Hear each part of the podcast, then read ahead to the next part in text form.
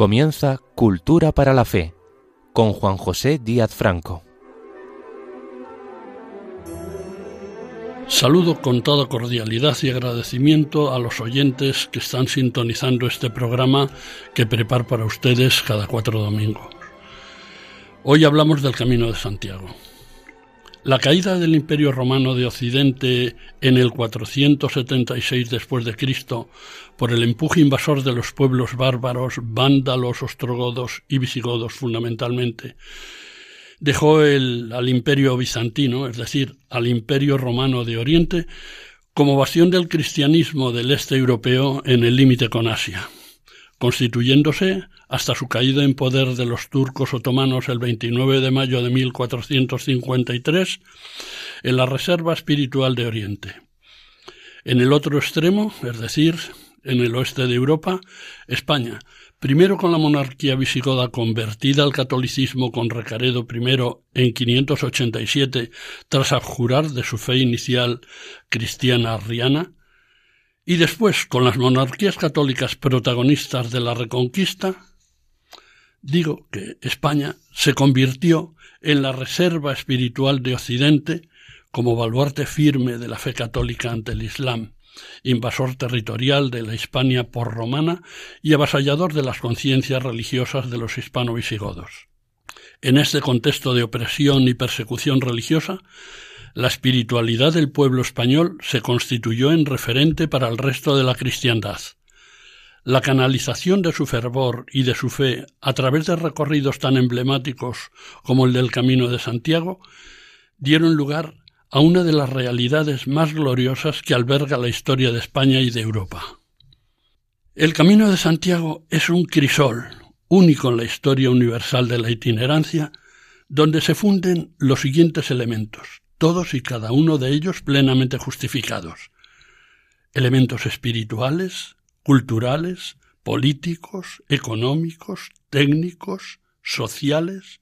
demográficos, estéticos, arquitectónicos, solidarios, humanísticos, agiográficos, penitenciales, militares y un largo etcétera que iré desarrollando a lo largo de esta intervención y que obligan a reconocer a esta vía de peregrinación como un trayecto, un cauce, un motivo para reencontrarnos con lo más genuino de la idiosincrasia española, pura esencia de España y pura sustancia de todo el occidente cristiano. El Camino de Santiago constituye una prueba individual y un reto colectivo en los que albergar la solemnidad de nuestros planteamientos más profundamente inmanentes y los más inquietantemente trascendentes. Es un río caudaloso, con tramos como los fluviales de rápidos y remansos. Aquí, en este caso, un río de esfuerzo constante y de relajación ocasional según las alternantes pasiones humanas que va arrastrando en su progresivo avance. Optimismo y pesimismo, amenidad y aburrimiento, soledad y compañía, esperanza y desesperanza, amor y desamor, temor y audacia, tristeza y alegría, dolor y placer encauzándolas en un lecho amplio y profundo que desemboca en su destino final, Compostela. Allí llegamos para rendir las cuentas de los ideales y de los afanes acumulados durante el itinerario y para remansar y replantear nuestras vidas ante alguien como Santiago que estuvo siempre tan cerca de Jesús, que al fin y al cabo es el fundamento y la explicación de todas las cosas, también de las del camino, para quienes creemos en él. Es un camino para la fe y la esperanza desde el amor. Existen otras vías de peregrinación en el cristianismo, aunque no tan emblemáticas y de tanta trascendencia histórica como la de Santiago, al menos en lo que concierne a la edificación de la convivencia que mantenemos en Occidente en general y en Europa en particular. Quienes peregrinaban a esos lugares eh, de eh, peregrinaje cristiano, que son fundamentalmente Jerusalén, Roma y Compostela, tenían su propio apelativo. Palmeros los que iban a Jerusalén, porque los que conseguían volver, que eran muchos menos de los pocos que se atrevían a emprender el viaje, lo hacían con palmas. Romeros como su propio nombre indica, los que iban a Roma, y peregrinos los que iban a Santiago, o al menos esa era la costumbre en la Edad Media, aunque luego se aplicara indistintamente el nombre de peregrinos a todos los que emprendían cualquier vía de peregrinación. Durante muchos años, en diversos textos latinos medievales, se identificaba a los peregrinos a Santiago con la denominación de jacobípetas, que literalmente significa el que realiza el camino jacobeo a pie. Hoy se mantiene como vocablo culto de uso muy restringido. Los peregrinos a Santiago eran fácilmente identificables por su típico atuendo, integrado por un hábito de peregrino con la capa con esclavina para guarecerse del frío, el bordón para defenderse de las agresiones de los numerosos salteadores que pululaban por el camino, la calabaza llena de agua para calmar la sed y refrescar la garganta durante las largas etapas, el sombrero ornado con la concha o venera con que protegían sus cabezas de las frecuentes lluvias, el saquillo o escarcela,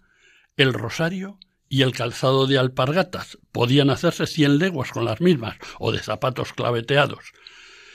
Era habitual, antes de partir, realizar una confesión general, redactar un testamento y desprenderse entre sus pertrechos para el viaje de todo tipo de joyas y dinero. Recorrían el camino habitualmente a pie, o en menos ocasiones en transporte animal, estimulando su marcha con cánticos y oraciones o participando del relato de hechos, leyendas y milagros de la historia del camino progresando lentamente en un recorrido salpicado por los obstáculos propios del abrupto trazado del trayecto y superando, aunque no siempre, los quebrantamientos físicos, psíquicos y morales que iban sucediéndoles, de los que eran asistidos por las múltiples personas e instituciones solidarias del camino, llegaban a las inmediaciones de Compostela. Durante la última jornada había entre los peregrinos una pugna para lograr ser el primero en vislumbrar las torres de la ciudad del apóstol desde el Monsoy, el monte del gozo, que permitía proclamarse como rey del grupo.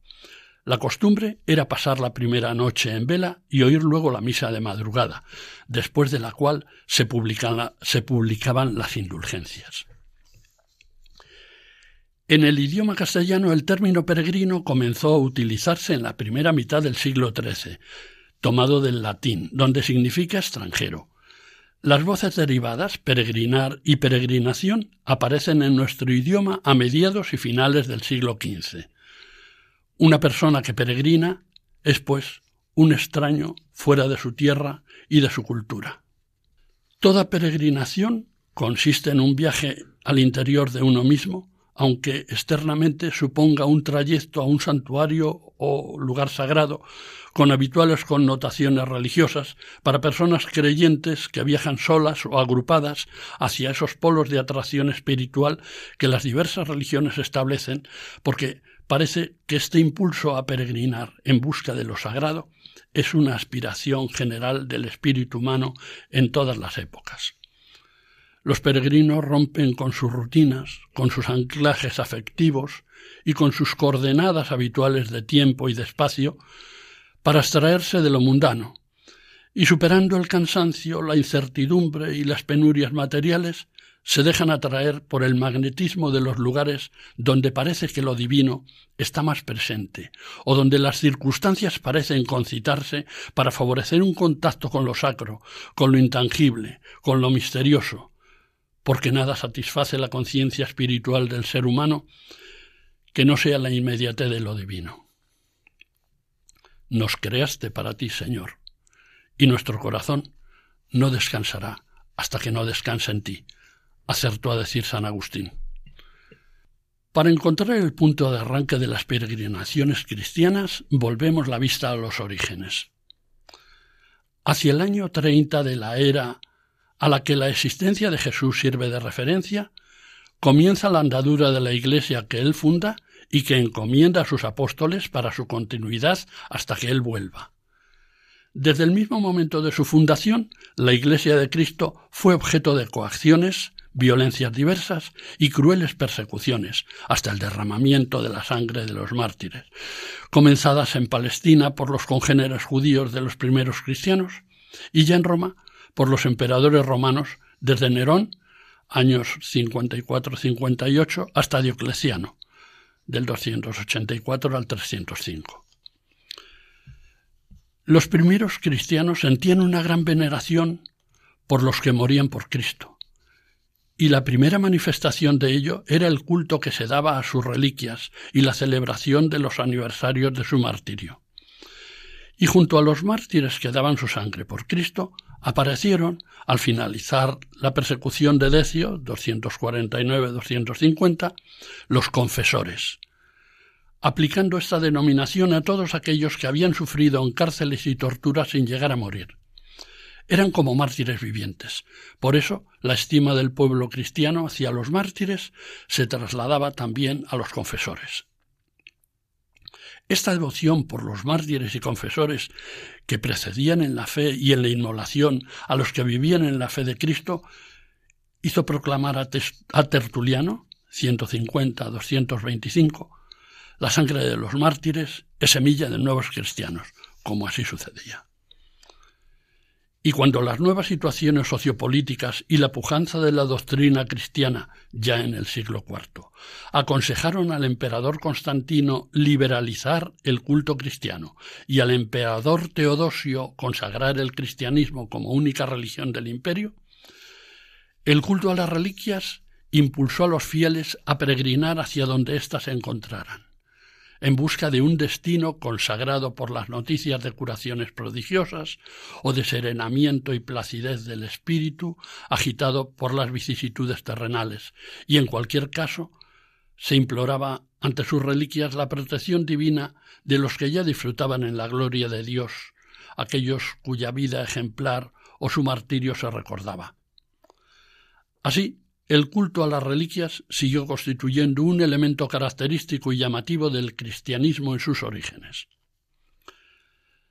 Las reliquias se definen como los restos conservables de los mártires o los santos, ya sean corporales, como los huesos, el cabello o incluso alguna fracción de tejido orgánico, o, en su defecto, objetos asociados con el santo en cuestión y su martirio. La importancia de las reliquias y su enorme valoración en la Edad Media fue de tal grado que llevó a su falsificación sistemática y al robo de las mismas como elemento de prestigio y de atracción de grandes masas de fieles. Esta devoción por las reliquias constituyó un elemento dinamizador de la sociedad medieval, con reflejo en usos y costumbres, e incluso con una adaptación arquitectónica de las iglesias donde se custodiaban. De esta forma aparecen las iglesias de peregrinación, en las que las naves laterales se prolongaban en un espacio llamado corola, que, rodeando al ábside, permitía el tránsito circular de entrada y salida a los peregrinos que rezaban ante las capillas de la corola que albergaban las reliquias. El punto de arranque de las peregrinaciones a Santiago fue el descubrimiento en torno al año 814 del sepulcro con los huesos de Santiago. El historiador Padre Villada dice que atestiguan el hecho un diploma expedido en 829 por Alfonso II el Casto y otros cinco diplomas del reinado de Alfonso III de los años 867 al 899. Mucho más tarde, en 1077, un nuevo documento y además la crónica compostelana ratifican lo escrito anteriormente refiriendo lo que sigue. En tiempo del serenísimo rey Alfonso el Casto fue revelado por los ángeles a un anacoreta llamado Pelayo que muy cerca de donde él vivía se hallaba enterrado el cuerpo del apóstol Santiago. Luego, muchos fieles de la vecina iglesia de San Félix o San Fiz de Solovio vieron luces en el sitio indicado. Avisaron de ello al obispo de Iría, Teodomiro, el cual, juzgando que allí se ocultaba un misterio que había que aclarar, dispuso para ello que sus fieles hicieran con él tres días de ayuno para obtener el auxilio divino en aquella empresa. Y tras muchos afanes, encontraron el sepulcro del bienaventurado Santiago. Comunicó el obispo el fausto suceso al rey don Alfonso, que estaba en su corte de Oviedo, y el monarca se apresuró a venir al lugar santo y postrarse allí con abundantes lágrimas y oraciones. se expandió una oleada de optimismo por todo el reino, y el mismo Alfonso proclamó al apóstol patrón y señor de toda España, y que España, la ya liberada y la todavía sujeta a los agarenos, fuese su feudo y señorío, y como a cosa propia la defendiese. Con el consejo de varios obispos y de cortesanos ilustres, el rey decidió construir una iglesia sobre el sepulcro del apóstol que fuese cabeza de la diócesis de Iria Flavia. A partir de 885, Alfonso III, animado por el Papa Juan IX y por los monjes de Tours, año 906, reedificó el templo inicial, acometiendo la construcción de una basílica más ostentosa que la iglesia anterior en honor de Santiago, a la que dotó con numerosos bienes y privilegios, encargando su edificación a los mismos hábiles canteros que acababan de convertir por orden suya la armoniosa que acaban de construir por orden suya la armoniosa basílica asturiana de San Salvador de Valdedios, que los propios del lugar llaman el conventín. En esta época acontece una situación desmoralizadora para los cristianos hispanos. Y es que, coincidiendo con el terror que estaba experimentando toda la población europea ante la inminencia del fin del milenio y su fatal augurio de que el mundo se terminaba con él, en el año 997, Almanzor, que vivió de, 938 a 1002, que fue valido del califa Isén II, de sólo ocho años. Ebrio Almanzor de un poder indiscutido entre los suyos, y aprovechándose de este clima de sobrecogimiento e inacción milenarista de los reinos cristianos peninsulares, quiso asestar un golpe mortal en el corazón de las devociones cristianas y se dirigió a Santiago, que los cronistas musulmanes comparaban a la Meca por la gran afluencia de peregrinos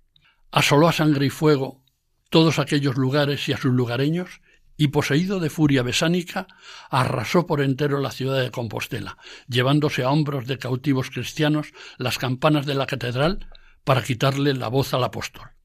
Más tarde estas campanas serían reintegradas por los cristianos de la misma humillante manera al lugar de donde fueron robadas como botín de guerra. Por eso se consideró un hecho insólito que Almanzor respetara el sepulcro de Santiago, como misteriosamente así sucedió.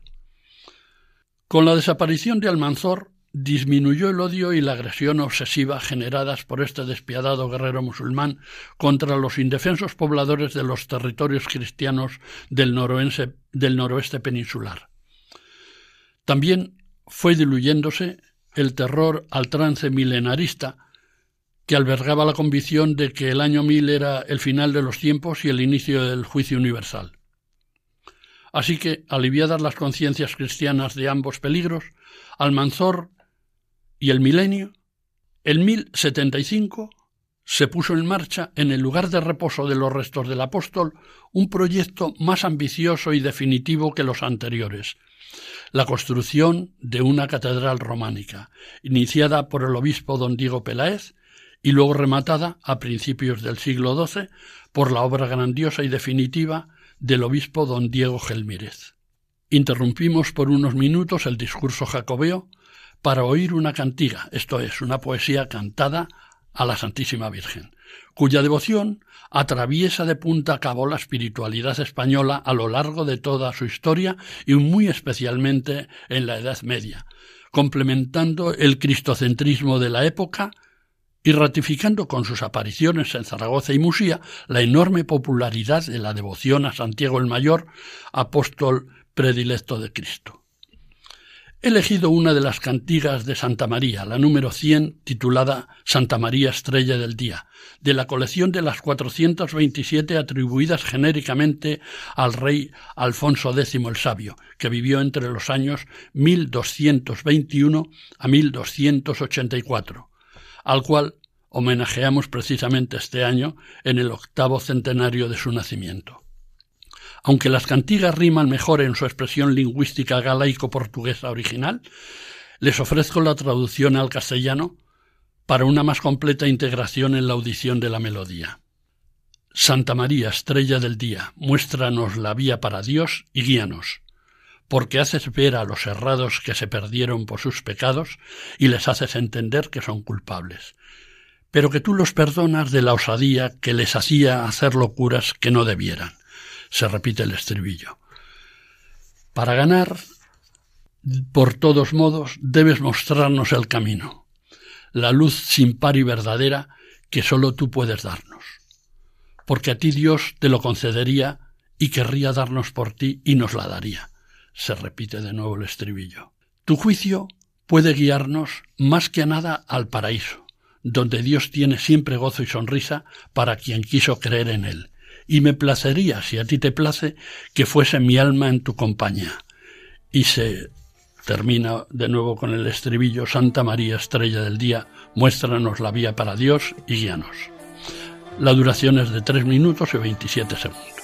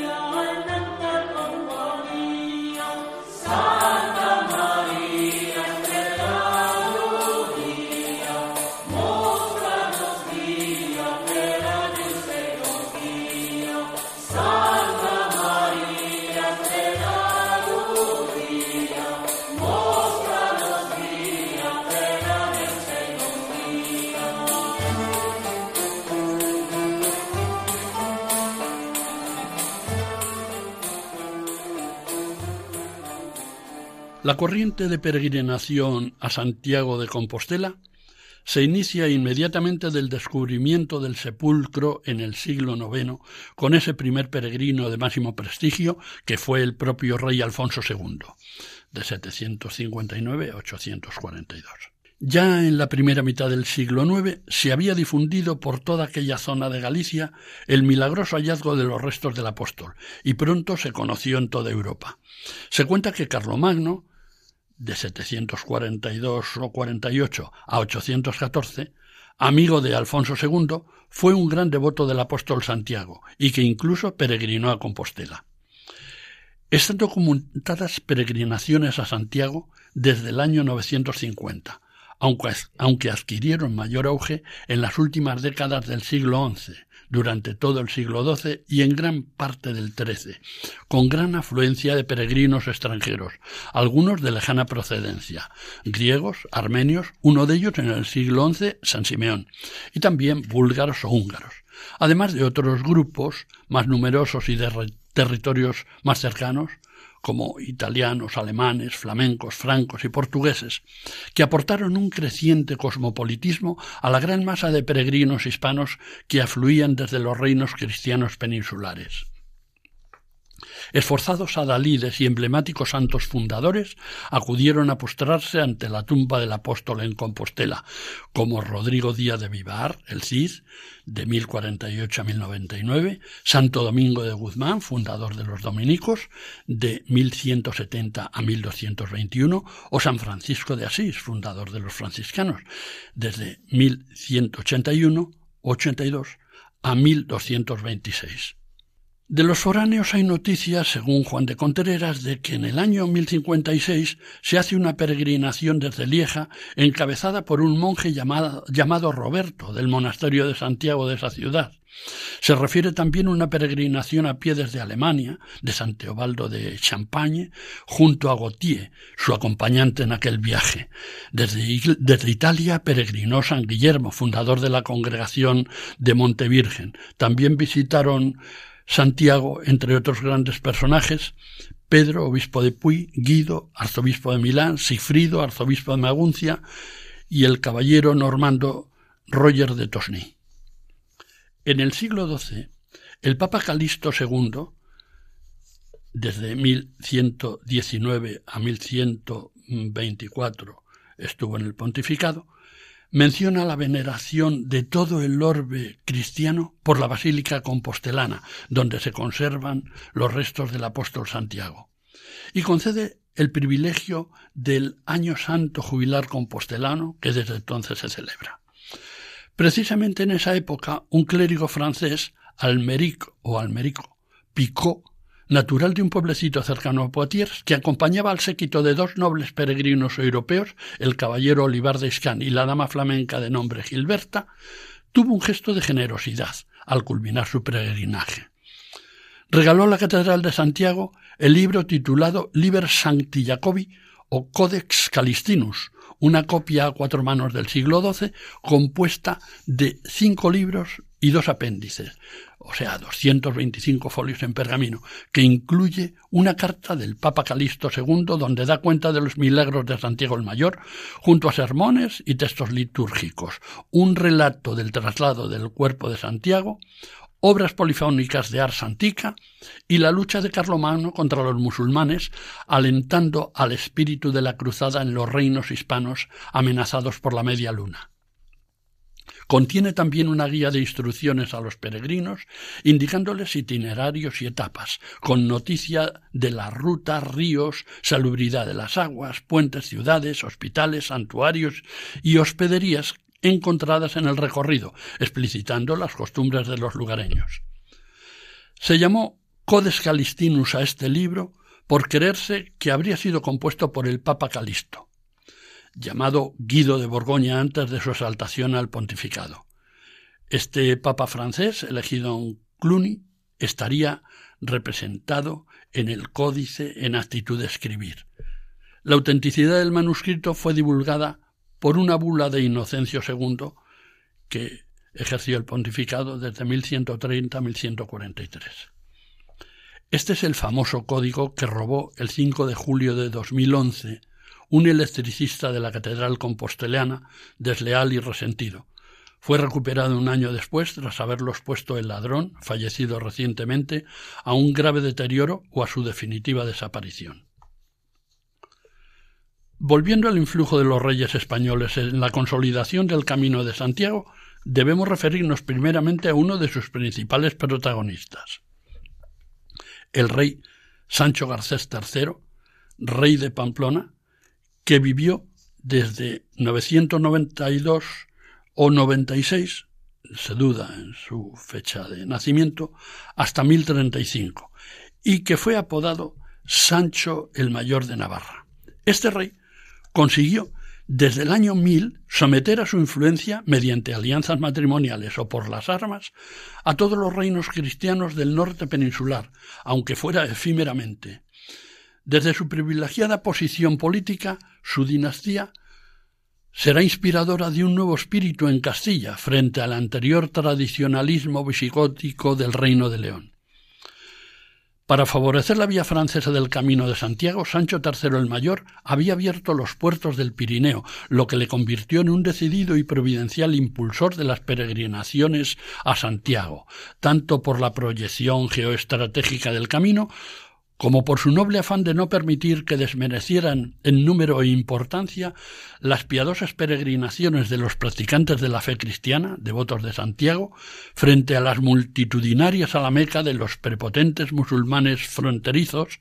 marcados todavía por el resquemor de la violencia inusual de las más de cincuenta racias o aceifas, que son esos violentísimos ataques por sorpresa que realizó Almanzor. Por ese motivo, la ruta hacia Santiago estaba infestada en Navarra y en Rioja por ladrones y salteadores sarracenos, a los que reprimió con firmeza el rey don Sancho, pacificando La Rioja y trazando una carretera desde el Pirineo a Nájera, según el cronicón silense.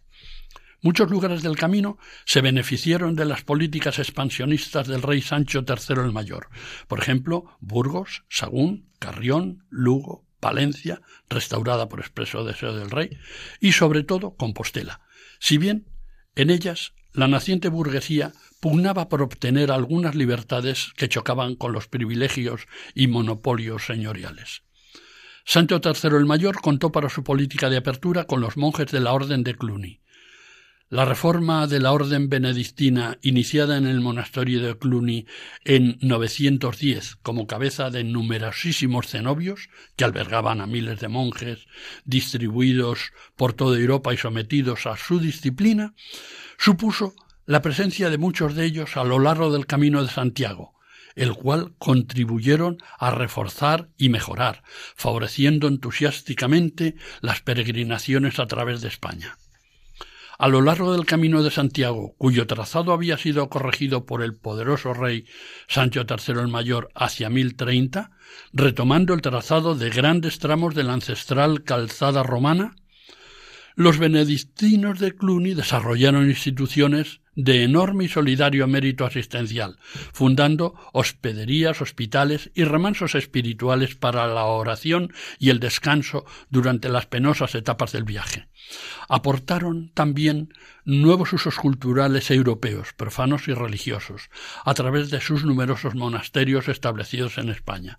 Sin embargo, no fue del gusto de los cristianos españoles que los benedictinos cluniacenses implantaran la liturgia romana en el culto eclesiástico, en detrimento de la liturgia visigótica autóctona de gran belleza y muy arraigada en el pueblo a lo largo de los quinientos años anteriores.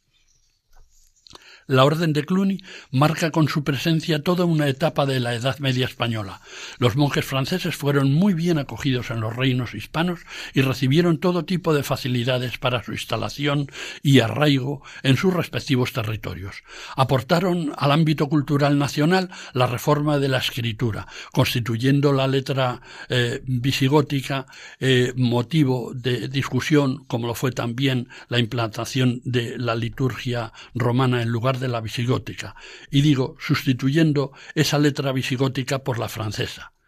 También mediaron en la normalización de las relaciones del episcopado español con el papado. Influyeron en los nuevos modelos constructivos románico y gótico,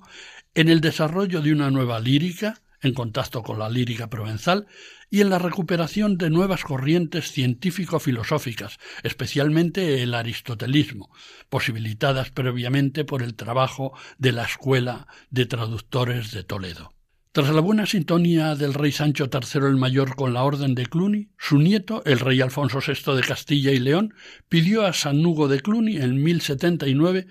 que enviase nuevas eh, mm, remesas podríamos decir, de monjes a sus reinos para introducir la reforma eclesiástica en la España cristiana del momento y para que continuaran la, obra caritativa con los peregrinos, ya iniciada durante el reinado de su abuelo, el gran Sancho III el Mayor. Precisamente para facilitar el tránsito por el camino de Santiago, el rey Alfonso VI de Castilla y León, en 1072, había suprimido los portazgos, que son los impuestos de tránsito por los territorios del reino, en beneficio de los peregrinos procedentes de Francia, Italia y Alemania para facilitar su recorrido espiritual. Alfonso VI asumió la inteligencia e iniciativa de estimular una política de mejoramiento de los caminos y puentes del reino para aliviar el esfuerzo del peregrinaje, iniciativa esta que no se volvió a retomar hasta el siglo XIII con Alfonso X el Sabio, que mandó construir puentes a cargo de particulares o de pequeñas comunidades para salvar las dificultades orográficas, especialmente el paso de los ríos, principal problema de los caminos medievales, al que se aplicaron atrevidas soluciones técnicas góticas, erradicando con ello el monopolio del uso de barcas para cruzar los ríos, cuya explotación constituía una sustanciosa prebenda económica. Con la corriente cluniacense y por el cauce del Camino de Santiago llegan nuevos conceptos arquitectónicos de lo que luego los críticos de arte bautizarían como estilo románico.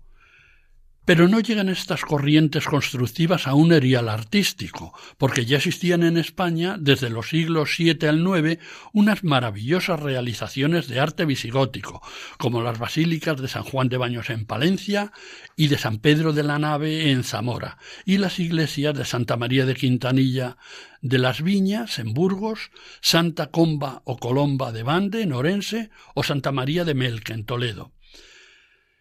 del que venían aprovechándose de este estilo largamente desde su entrada en la península los árabes, en concreto de su elemento constructivo más genuino, el arco de herradura, que los árabes copiaron haciéndolo un poco más cerrado, es decir, peraltándolo dos tercios del radio. Igualmente, antes de la irrupción del estilo románico por el Camino de Santiago, existía desde el principio del siglo IX en el reino asturiano el germen precioso de un estilo prerrománico, luego denominado arte asturiano ramirense, por haberse iniciado con el primer rey Ramiro y construido en territorio asturiano. Son unas pocas pequeñas iglesias y basílicas que pueden visitarse fácilmente y que justifican cómo el estilo románico no surgió de la nada como gran innovación llegada desde Europa por el camino de Santiago, porque también aquí, en Asturias, había ya un germen que lo preconizaba. Si pueden, admiren ese prerrománico ramirense del siglo IX, concentrado en la ciudad de Oviedo, en sus iglesias de San Julián de los Prados, San Miguel de Lillo o del Liño, y Santa María del Naranco, que debió ser un palacio o pabellón de caza, o también en la Cámara Santa de la Catedral de la misma ciudad, y fuera de ella en la pequeña ermita de Santa Cristina, en el concejo de Lena, o en la ya mencionada Basílica de San Salvador de Valdedios, en el concejo de Villaviciosa.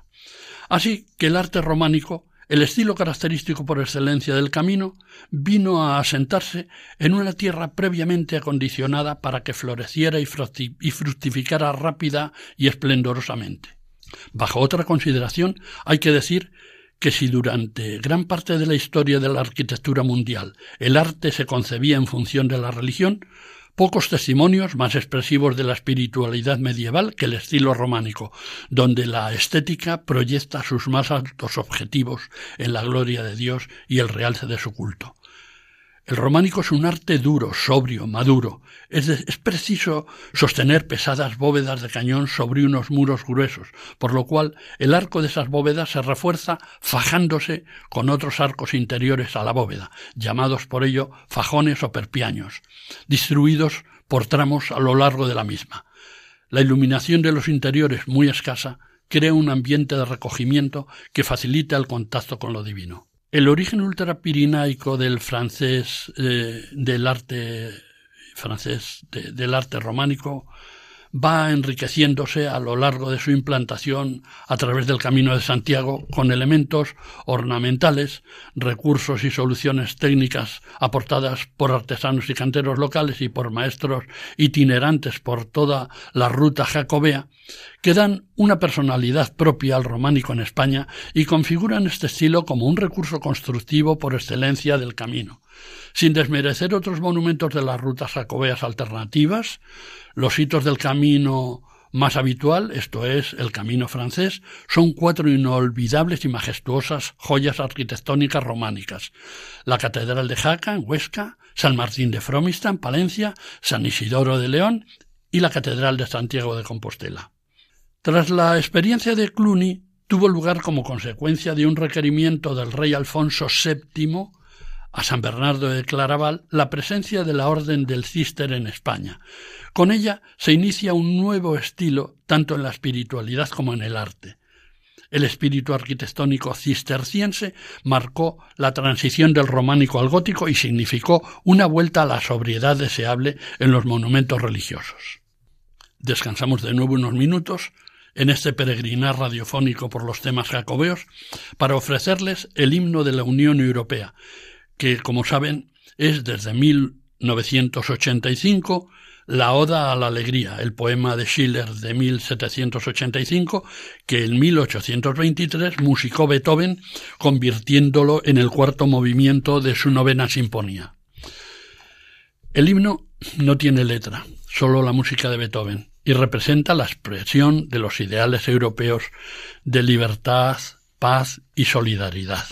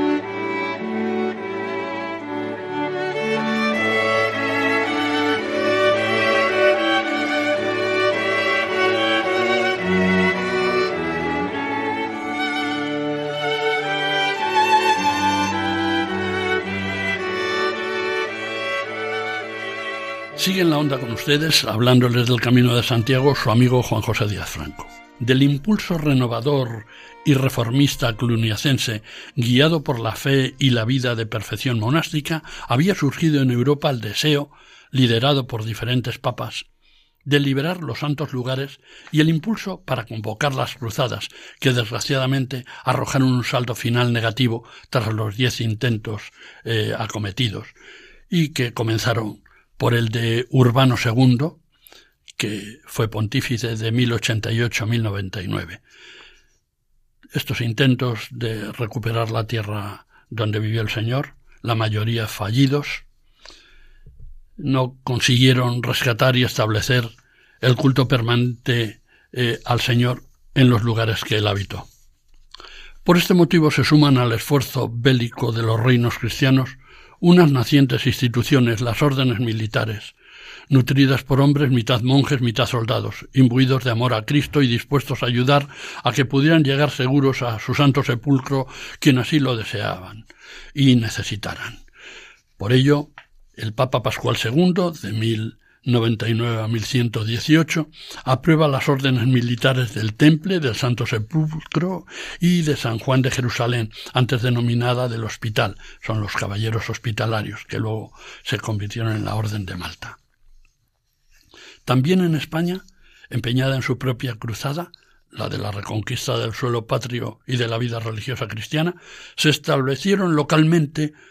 otras órdenes militares similares a las europeas, las de Calatrava, Santiago y Alcántara en el siglo XII, las tres aprobados por el Papa Alejandro III, la primera en 1164 y las otras dos en 1175.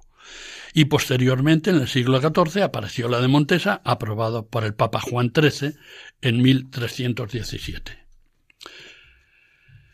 El camino francés hacia Santiago era inseguro, puesto que atravesaba pasos de montaña dificultosos, valles angostos y espesuras y soledades propias para sorprender, robar y asesinar a los indefensos peregrinos que no estaban protegidos ni siquiera en las urbes más pobladas. Así lo certificaba el preámbulo del libro de la Cofradía de Cambiadores, publicado hacia 1300, donde se lee Muchos malditos hombres mataban y robaban a los romeros en la ciudad y fuera de ella. Para remediarlo, los reyes adoptaron medidas severas y dictaron decretos y disposiciones punitivas que resultaron insuficientes. Por eso vieron con buenos ojos el paso adelante que dieron algunos nobles caballeros que hicieron voto de consagrar su vida a la defensa de los que hacían el camino, para garantizar el buen término de su viaje espiritual, que era a mayor gloria de Dios. Es el origen de las órdenes militares en España, como se ha mencionado un poco antes. El estilo de la religiosidad medieval española, forjado en la lucha contra la morisma, convirtiendo el combate en un deber religioso, está en el espíritu de la creación de las órdenes militares.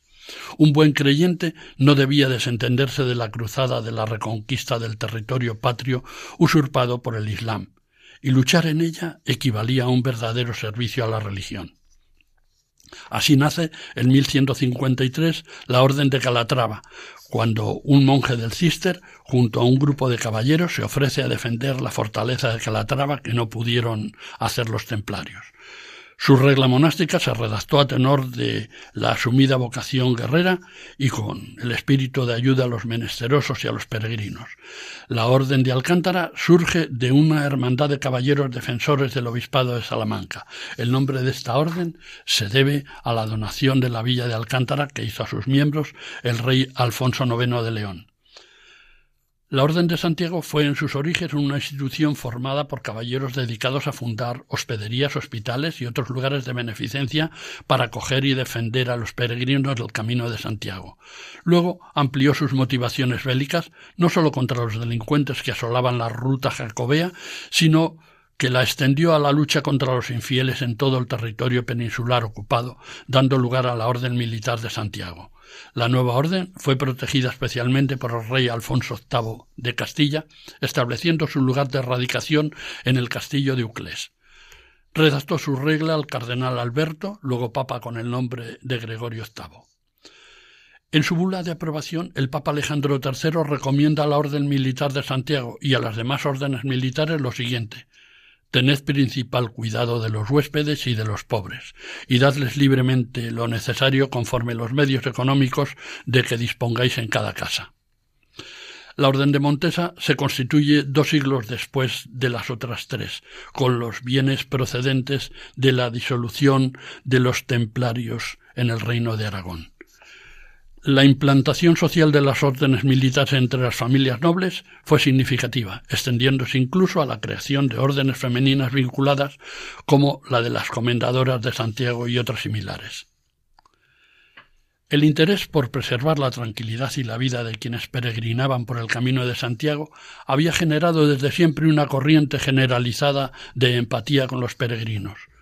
los cuales se vieron favorecidos por las actuaciones solidarias individuales del pueblo llano, que espontáneamente les acogía.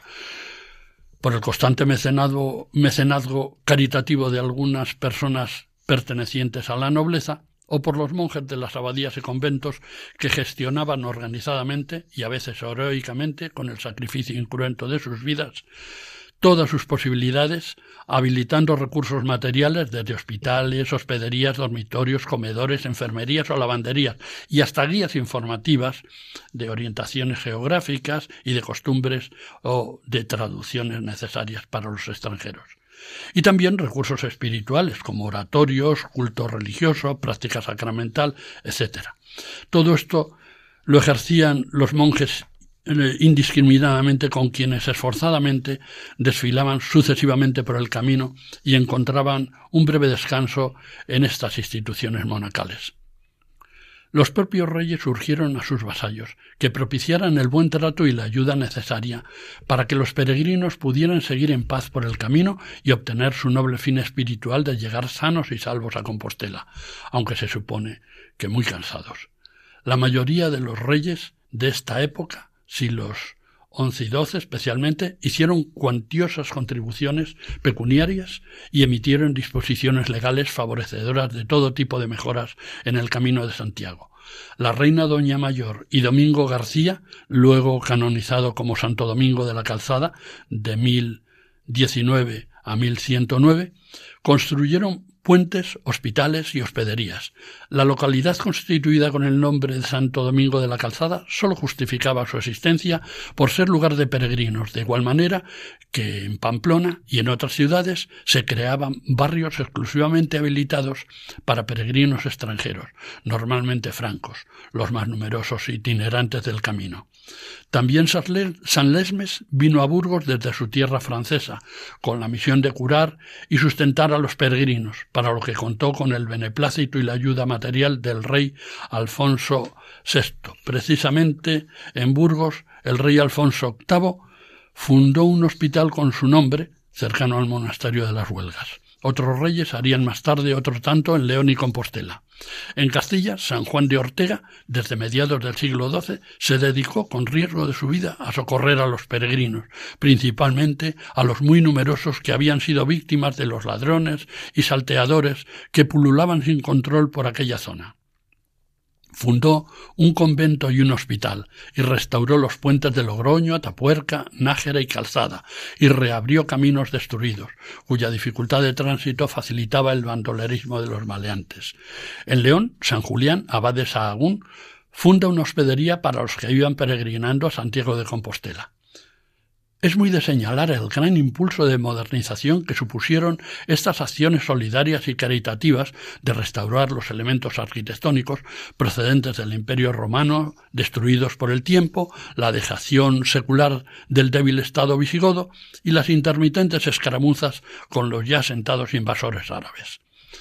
El esfuerzo técnico de los espíritus nobles, religiosos y laicos, llevando a cabo a lo largo del camino de Santiago eh, para hacer la ruta jacobea lo más expedita posible para los peregrinos, todas estas acciones se vio alentado y facilitado por la constitución de núcleos urbanos de importancia creciente, pero que ya no se interesaban solo por motivos trascendentes, espirituales y altruistas, sino que con su colaboración atendía más bien a eh, esta colaboración suya, digo, atendía más bien a intereses profanos, comerciales, financieros, políticos, sociales y demográficos.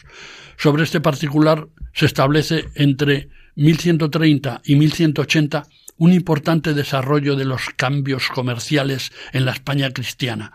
afirmándose el Camino de Santiago como eje de las relaciones mercantiles entre Jaca y Compostela.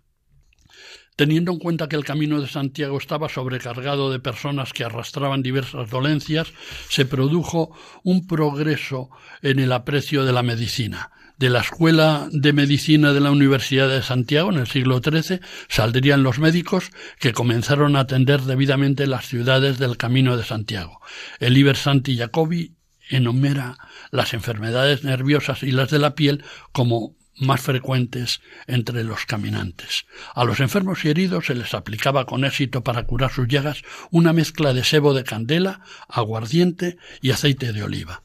Muchos peregrinaban haciendo penitencia por sus pecados. Los papas concedieron muchas indulgencias y jubileos para ganar la remisión de sus pecados, que era total si morían en la peregrinación. En algunos momentos de la historia, el Camino de Santiago fue peregrinación forzada, impuesta tras la comisión de algunos delitos que, según el criterio de los jueces civiles o de los de la Inquisición, se redimían mejor con el recorrido a Santiago bajo vigilancia ni un alguacil que pudriéndose en una mazmorra. El impulso extraordinario que tuvo el Camino de Santiago durante la Edad Media lo convirtieron en centro espiritual y cultural europeo, pero desde finales del siglo XVI las rutas de la devoción a Santiago sufrieron una drástica disminución de peregrinos alemanes, ingleses y norteeuropeos desanimados por los cuestionamientos teológicos de los teóricos de la Reforma y sus predecesores, como fueron Wycliffe, Hus, Lutero, Münzer, Melanchthon, Zwinglio, Calvino, etc.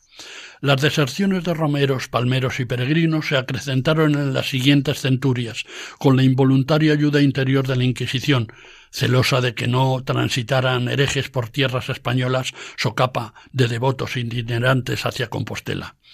también por las penalidades del trayecto y la persistente codicia de salteadores y pícaros contra los pobres y pacíficos devotos en tránsito hacia Santiago en tiempos cada vez más revueltos socialmente. Los siglos XVIII y XIX no fueron alentadores para la práctica de la itinerancia religiosa en la península. El liberalismo agnóstico imperante y la actividad bélica en diversas partes del territorio nacional no lo proporcionaban. Y así hasta llegar al segundo tercio del siglo XX, en que, con motivo de los años santos de 1976, 82, 93 y 99, mediendo la carismática presencia en Compostela de San Juan Pablo II en 1982 y 1993, parece haberse despertado un creciente interés por el camino de Santiago, volviéndose a poblar el itinerario jacobeo de gentes de todas las partes del mundo en número creciente. Estas peregrinaciones se vieron beneficiadas por la celebración de años jubilares, durante cuyo transcurso se puede obtener el beneficio de una indulgencia plenaria. Aparte de Roma y Jerusalén, sólo conmemoran años jubilares algunos santuarios españoles, Liébana, Urda, Caravaca y Compostela. El año jubilar de Santiago de Compostela se celebra a partir de 1126, todos aquellos años que el 25 de julio, festividad de Santiago el Mayor, coincide con un domingo, lo que sucede con una periodicidad de 11, 6, 5 y 6 años. Fruto del renacido fervor jacobeo, solo en la primera mitad de 2021 han certificado su peregrinación cerca de 350.000 eh, peregrinos, exactamente 347.578 al finalizar mayo de 2021. Actualmente para llegar a Compostela existen, además del camino francés, que es el más frecuentado, otros nueve caminos, dos vías y una variante, que habilitan casi 6.000 kilómetros, 5.695 exactamente, de tránsito de peregrinos que se consideran como recorridos acreditados para hacer el Camino de Santiago. El 10 de diciembre de 1993, la UNESCO, durante su reunión en la ciudad colombiana de Cartagena de Indias, declaró oficialmente el Camino de Santiago como Patrimonio Mundial de la Humanidad. Esta es la primera ocasión en que la UNESCO declara una ruta, un itinerario, como lo es el Camino de Santiago, Patrimonio de la Humanidad, calificación que hasta la fecha solo había correspondido a ciudades o localidades singulares o a conjuntos históricos. Hay que especificar que la calificación obtenida en Cartagena de Indias se refiere únicamente al conjunto español de la ruta del Camino de Santiago considerada más clásica, la denominada Camino francés, que ya había merecido por parte del Consejo de Europa en 1987 la consideración de primer itinerario cultural europeo, convirtiéndose en un símbolo de cohesión y unidad para los miembros de la Unión Europea, debido a su incuestionable y multifactorial referencia como vínculo de elementos culturales, económicos y espirituales vehiculados por los cientos de miles de personas de toda raza y condición que lo han transitado a lo largo de los casi doce siglos de existencia de esos recorridos por las diversas vías que confluyen en Compostela,